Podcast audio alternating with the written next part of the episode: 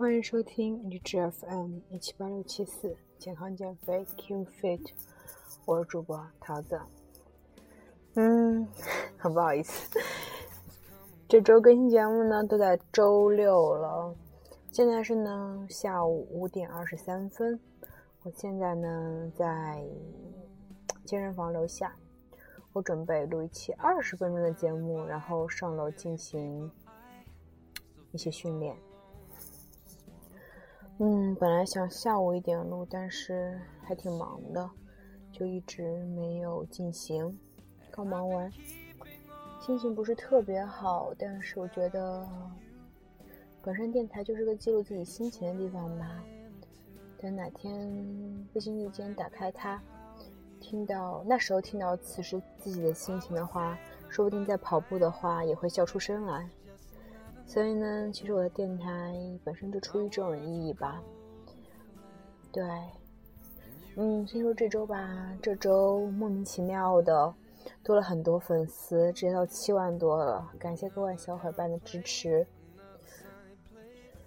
有很多小伙伴呢跟我说，嗯，说我声音说话说我说话太快了，所以我要说慢一点，就有种舌头捋不直的感觉，所以呢就慢慢说喽。嗯，讲讲什么呢？先讲讲全国马拉松赛事日历吧。嗯，我就讲一讲会比较正式的一些。那嗯，马马上就到二零一六年了，对不对？还有几天。那么二零一六年，首先呢，一月二号是有一个厦门马拉松，然后完了之后呢。二月二十八号，海门国际马拉松；三月二十六日，上海女子半程马拉松；九月十一号，大连长山群岛马拉松；十月二十三号，重庆国际女子半程马拉松；十一月二十七号，千岛湖马拉松；十二月十一日，广州马拉松。其实马拉松的话，它会有很多的标识，就比如说，大家如果说看到了一个全国马拉松及相关注册运动注册赛事日历的话，那么你就会看到它分认证赛事、田协共同主办赛事、国际田联经营同标赛事，然后还有 A 类认证赛事、田协经营铜牌、国际马拉松及长跑协会以及 B 类认证赛事。对，就是，其实我觉得现在跑马拉松特别热嘛，嗯，选择一份自己家旁边的跑就 OK 了，或者呢，可以周末，如果说你家旁边正好有山的话，那么去山中跑跑也是 OK 的。我觉得呢，我也是时候去拉长距离了。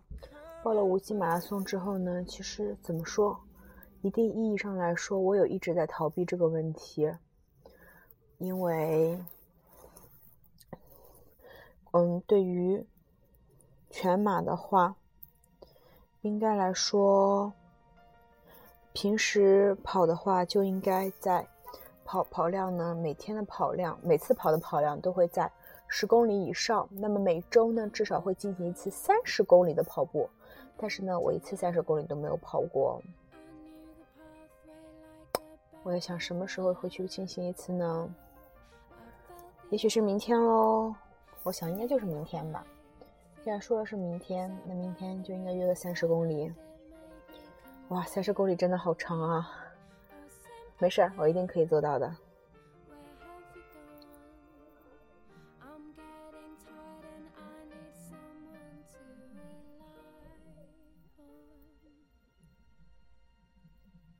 大家圣诞节过得怎么样呢？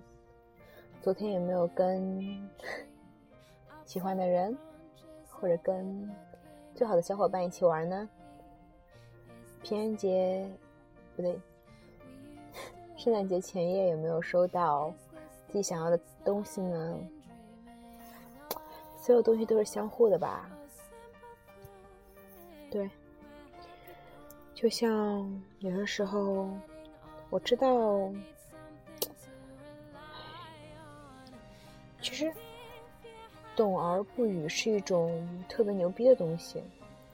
就像我习惯于把自己的生活展现在别人面前，而牛逼的人，他们往往会默默的努力，然后让别人看到他的结果，再云淡风轻的说一句：“就是这样啊，没什么呀，就这样。”这是我想我必我的必修课吧。然后呢，完了之后我还一直在想一件事情，就是，嗯，在某些节日的时候呢，我会特别，就特别孤单。是种怎样的感觉呢？就是怎么说，就是一种觉得自己特别孤单的感觉吧。就觉得大家都在虐我、虐狗啊，就是那种感觉。嗯，但是呢，其实怎么想，如果我想要个男朋友，那我也会有，只是要求比较高罢了。我会更多的把这种心态看重一种自己对家庭生活、对父母感情的一种渴望吧，可能是对两性需求的一种渴望。我希望一个人能照顾我，我希望我不再那么累。我为什么那么要强？只是因为我觉得我不想让别人去帮助我，我想尽可能的去做更多的事情吧。我不知道这样是否很好，但是我觉得这是我唯一能做的吧。对，做好自己，独立坚强，可爱美丽。并且努力。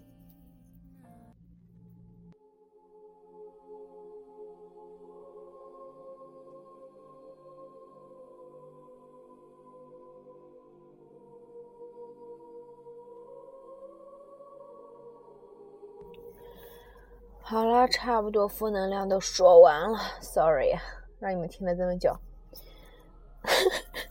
我在想哈。如果你在扫地的时候听我的节目的话，会不会忽然就不扫了呢？是我的错。好了，下面我来讲讲一些运动的东西吧。来自于嗯月跑圈的一篇文章：跑完马拉松怎么恢复？马拉松是体能与意志力的较量，无论高手还是新人，四十二公里跑下来都不可能特别轻松。这酸痛背后。承载着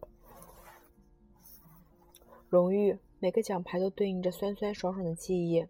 如果你足够幸运，你甚至在接下来的几天里，都感受着身体小细胞疯狂生长的状态，一种万丈高楼平地起，能量重新注入身体中的畅快感。但是，马拉松不是生活的全部，还有工作学习要做。尽快让体能恢复，有着现实意义。跑完马拉松之后，如果什么都不做，对于新手可能酸痛要一要三天到一周才能完全恢复战斗力；对于经常跑马的人来说，也要两到三天的时间。赛后做一些简单行动，能够帮助你从马拉松战斗的酸痛中快速恢复，也让马拉松狂热爱好者的背靠背成为可能。恢复体力是一个非常复杂的系统工程。没有物理治疗师专门按摩恢复，也缺少必要的工具和饮食来加速补加速补充，多数参赛者只能靠自己。那么就分享一些大家容易进行的恢复方法吧。第一，跑完一小时内尽快补充水分、盐分和能量。刚刚跑完步，身体处于饥渴状态，能量耗尽，水分流失，盐分也流失。这三样东西只要吃进去，基本就能快速补动起来。身体修复需要能量，首先要有这些基本的能量补充起来，身体各项指标趋于正常，才能开工进行身体修复工程。香蕉是非常优选的能量补给，容易消化，容易吸收。刚跑完步吃根香蕉非常有用。运动饮料能补充马拉松过程中流失的各种盐分和水分，也有一部分热量。蛋白质、脂肪能量很高，只不过吸收太费劲，不适合跑完快速吸收。那时候肠胃还没进入开工状态呢。那么跑完步喝一瓶啤酒也是不错的选择，当然，这不是从补水的角度，而是从跑完更嗨的角度。我自己的喜好。国际上很多马拉松结束之后都会有啤酒供应，芝加松、芝加哥马拉松、波士顿马拉松都是这样，柏林就更不用说了。赞助商埃丁格啤酒无限畅饮，啤酒也有个功能，利尿，利尿，帮助代谢废物。第二，当天饮食呢要及时而全面，选那些吸收快的补充。快速补充水分、糖分和盐分之后，还要补充一定蛋白质。特别是对于瘦的选手而言，一场马拉松造成的肌肉损失可不可小觑。身体修复需要蛋白质，确切的来说是人体必需的氨基酸。吃素的人也要从豆类加谷类来补充。有二十二种已知的氨基酸是人体需要的，其中有十四种呢是在人体中自然产生的，而有八种必须从食物中获得。把身体修复需要用的建材都采备齐备，就可开工修复了。另外，一些功能性的饮料或蛋白粉啥的也可作为饮食外的补充。我自己偏爱美瑞克斯的子弹饮，里面基本上各种元素都包含了。脂肪呢，也是修复细胞不可少的物质，不过用量不是很大就是了。第三，要有足够的休息，恢复的各种手段都代替不了休息。足够的睡眠时间其实是马拉松之后的最重要的环节了。很多人跑完步都喜欢聚餐，不过回想一下马拉松日程，最爽的部分大概就是跑完步洗个澡，然后躺在被窝里美美的睡一觉吧。要知道，肌肉只有在休息的时候才能修复和生长。你有没有感受到，刚跑完步身体会发热？那就是身体各部分都在努力修复的结果。所谓身体的小细胞们工作的热火朝天。当然，这个时候人的免疫力是最低的，一定要注意保暖，不然很容易感冒。如同种庄稼、排酸、修复受损的肌肉等等，都需要时间休息，是马拉松恢复的不二法则。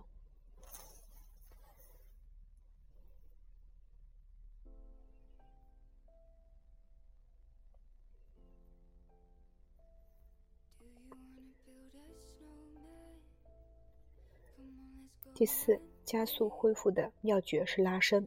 刚跑完步，肌肉经过四十二公里的连续工作，一直在收缩。肌肉运动就是收缩、舒张交替。当你停下来的时候，它们还在持续收缩的趋势。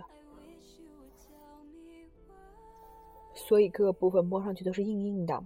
拉伸能够帮助肌肉放松，血液循环更加顺顺畅，也不会限制第二天运动时候关节的范围。拉伸过后，可以试着躺在床上，把腿抬高，让血液通过重力快速回流，帮助排酸。当然，拉伸有一个强度的选择，如果有外力帮助拉伸是最好的，如果没有，靠自己也是可以的。一个弹力带可能会让你获得更加的效果。这方面呢，会有很多书籍和文章可供参考。第五，借助压缩衣等辅助装备帮帮助排酸。你在奔跑的时候，因心脏跳动把血液加压流向身体各处，为身体运送能量；而血液流动的反程则是在静脉中被动回流。奔跑时，因为肌肉收缩挤压静脉血管，血液循环又会加速；当身体放松的时候，静脉因为压力变小，回流缓慢，血液循环减缓。穿的压缩衣其实主要是压缩裤，可以帮助提高回流效率，帮助恢复。所有身体养分供给和代谢排出，都要血流与细胞组织交换获得。所以，只要血流加速，不管什么原因，都能帮助身体恢复。运动加速、泡热水澡加速、穿压缩衣加速，都是一个目的的。第六，终极大小大招了，就是用冷水和热水交替冲腿。刚跑完步，你一定会觉得身体发烫，那些排跑百公里的体会更加深刻。用冷水冲腿会让自己好受一些，再用热水冲腿，循环往复，能够让身体做一个深度按摩，是排酸的大杀器。冷热交替冲腿，这样可以让血管舒张、收缩，再舒展、再收缩，可以把堆积在肌肉肌肉中的乳酸冲刷出来，带到血液循环中，帮助排酸。也有人说把腿放在冰水里是不是有效呢？反正我是没有说过，太过寒冷呢。很可能造成其他伤害。对于业余选手来说要不要对自己这么狠啊？还是那些从不实践的作者将文章以讹传讹就不得而知了？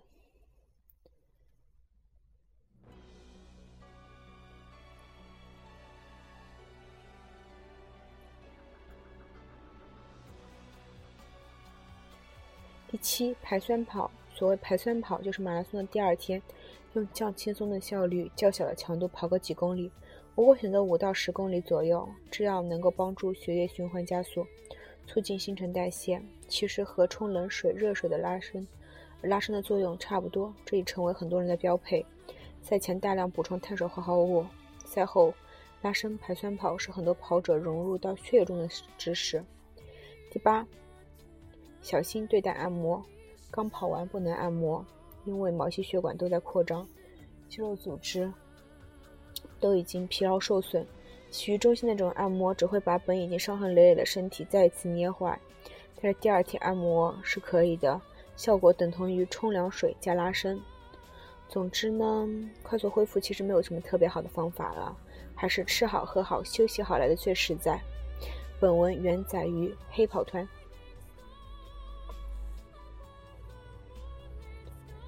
所以呢，看完我决定一会儿发个微信给小伙伴。上午上个班，下午可以去湖边刷一下三十公里，一圈三公里，跑十圈，看下自己能不能做到。我相信我一定可以吧。平时跑三圈我就 over 回家了。啊，这次我一定要试试，我一定可以的，加油！嗯，然后呢？最近的话，有没有各种圈里面都会说被雾霾给刷屏了呢？那么雾霾天气的话，大家会讨论说，我到底运不运动？我到底怎么运动？那么同样来自于月跑圈的一篇文章，雾霾天气的小常识及建议。雾霾呢是雾和霾的。呃，雾霾呢是由大量悬浮在近地面空气中的微小水滴或冰晶组成的气溶胶系统，多出现于秋冬季节，是近地平面空气的水汽凝结或凝华的产物。雾的存在会降低空气透明度，使能见度恶化。如果目标物的水平能降度能见度降低到一千米以内。就将悬浮在近地面中空气中的水汽凝结或凝华物的现象称为雾，而将目标能见度在一千到一万米的这种现象称为轻雾或 mist。霾呢是空气中的灰尘、硫酸、硝酸、有机碳氢化合物的粒子组成的，它也能使大气浑浊、视野模糊。并导致能见度恶化。如果水平能见度小于一万米时呢，将这种非水尘物组成的气溶胶系统造成的视程障碍称为 haze 或 dust haze。那么说说雾霾对人体的影响。雾霾天气对呼吸系统影响最大，这已成为多种多数人的共识。呼吸系统和外界环境接触过频繁，且接触面积变大。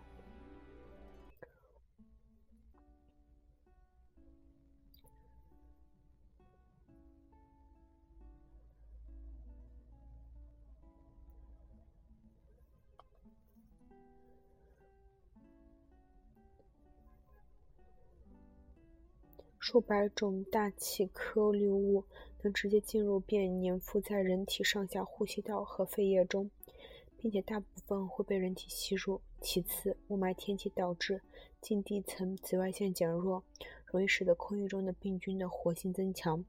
细颗粒物会带着病菌、细细菌、病毒来到呼吸系统的深处，造成感染。长期的雾霾可导致呼吸道传染、感染。其次呢，雾霾对心血管系统的危害也很显著。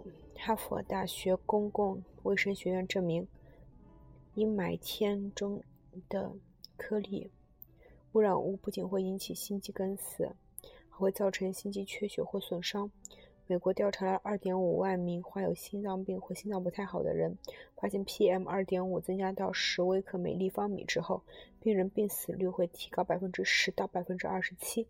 对心脏病患者，雾霾天病情会加重，如心衰患者呼吸困难或短暴时，心衰会更严重。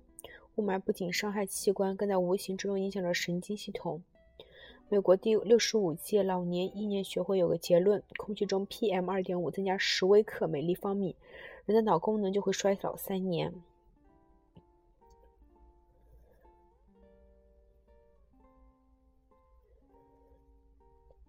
在一些类似研究中，有一些不同的观点，说国外的一项研究中发现，呼吸系统和心血管系统入病入院率和当天的空气质量报告完全同步。即短期来看，雾霾可导致呼吸系统和心血管系统问题，但是从长期来看，锻炼的益处呢会远远超过它的伤害。二零一零年，河南的研究人员通过对流行病数据的分析，得出结论。在污染环境中的每日出行和暴露会减少人类寿命零点八到四十天，而额外的锻炼可以带来三到十四个月的寿命延长。于是呢，相关专家建议，如果你要么选择在污染的环境中跑步，要么选择干脆不动，那最好的就是尽量减少自己与污染物的接触，并最大程度的保持锻炼的习习惯频率。那么下面就讲讲雾霾天气的运动注意事项。第一是避开早晚上班高峰期。如果必须一定进行户外运动，请尽量避开早晚早晨上班和下班高峰的时间段。在这个时间段的，本原本雾霾的天气，再加上出行的车辆过多，排出了大量的汽车尾气，空气中的污染会更加严重。第二是户外长跑请顺风。在较重的雾霾天气是不建议户外长跑的。这样，空气中的粉尘和污染物一直会进入你的呼吸道，从而引起呼吸疾病。但如果你一定要长跑，请长跑时顺风，可减少有害物质的吸入。第三，户外运动请戴口罩。在雾霾的天气，无论你是否运动，到户外一定戴口罩。口罩的能够很好的过滤空气中的粉尘和污染物，使其不被吸入你的呼吸道。四，饮食注意。雾霾天的饮食宜选择清淡、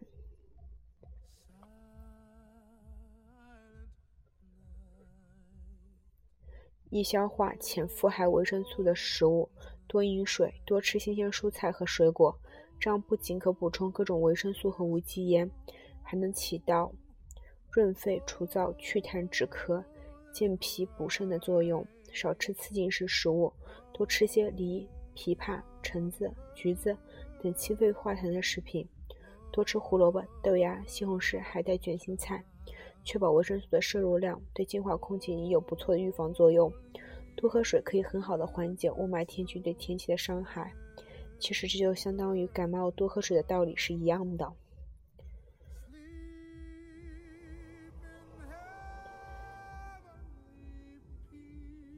所以呢，其实我建议的话，雾霾天气最好是在健身房跑吧。